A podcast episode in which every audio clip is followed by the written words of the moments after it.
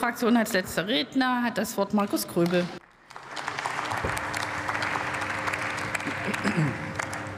Frau Präsidentin, liebe Kolleginnen und Kollegen! Althea, eine Figur aus der griechischen Mythologie, ist die Heilerin oder die Heilende. Und zu heilen gibt es viele Wunden auf dem Westbalkan und in Bosnien-Herzegowina.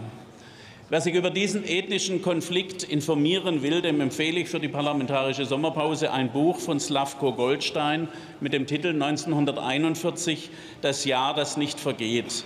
Die Saat des Hasses auf dem Balkan. Eine sehr gute Mischung aus der Familiengeschichte deutschstämmiger Juden im ehemaligen Jugoslawien und einer geschichtlichen Dokumentation. Leider sind die schmerzhaften Darstellungen heute immer noch Wirklichkeit. Aus Nachbarn sind vielfach Feinde geworden. Wie heilt nun Altea diese Wunden? Unsere Soldatinnen und Soldaten zusammen mit ihren europäischen Kameradinnen und Kameraden liefern einen großen Beitrag zur Sicherheit und zur Stabilität des Landes und bilden so einen Rahmen für eine gute Entwicklung. Es ist gut, dass die Bundeswehr sich wieder an dem Mandat und an der Mission beteiligt und dass wir das nun fortsetzen. EUFOR Altea ist Nachfolgeoperation von EUFOR und SFOR und kann darum bei Bedarf auch auf die Fähigkeiten der NATO zugreifen. Und wir sehen hier ein gutes Beispiel, wie sich NATO und EU in ihrer Mission ergänzen. Der Stabilisierungsprozess in Bosnien-Herzegowina geht in die richtige Richtung. Äh, es wurde schon wiederholt auf die Wahlen im Oktober hingewiesen und auf den EU Kandidatenstatus im Dezember. Die militärische Präsenz von Euphor Altea hat dies mit ermöglicht.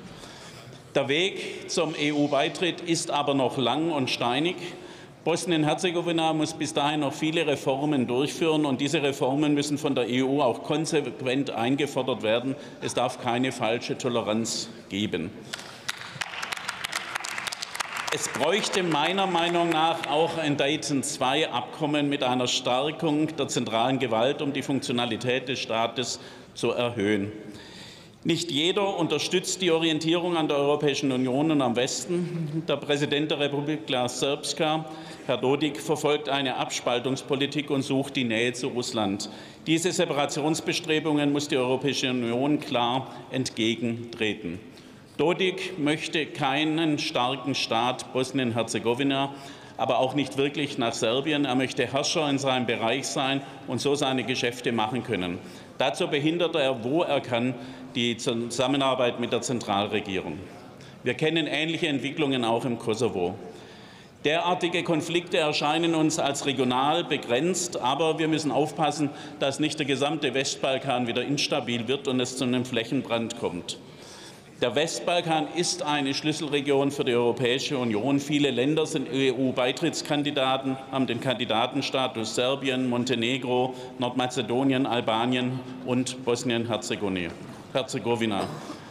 Gleichzeitig versucht Russland, seinen Einfluss zu stärken. Das wird deutlich auch am Verhältnis zu Serbien und dessen Präsidenten Vucic, der ein enges Verhältnis zu Putin pflegt. Außerdem nutzt Vucic die Konflikte in den Nachbarstaaten Serbiens für seine eigenen Interessen. Essen. Die EU hat ein starkes Interesse an einem stabilen Westbalkan, der sich an den europäischen Werten orientiert. Es ist also unerlässlich, dass wir mit Euphor Altea Präsenz zeigen und unseren Beitrag leisten. Altea dient auch als Frühwarnsystem, wenn sich die Entwicklung in die falsche Richtung begibt. Altea ist ein Auslandseinsatz mit zurzeit genau 28 Soldatinnen und Soldaten. Diese Sicherheitsoperation zeigt, Herr Kollege Lukassen, dass Landes- und Bündnisverteidigung und internationales Krisenmanagement nicht immer scharf voneinander abzugrenzen sind und eines das andere unterstützen kann. Ich danke, ich danke unseren Soldatinnen und Soldaten und Ihnen für die Aufmerksamkeit.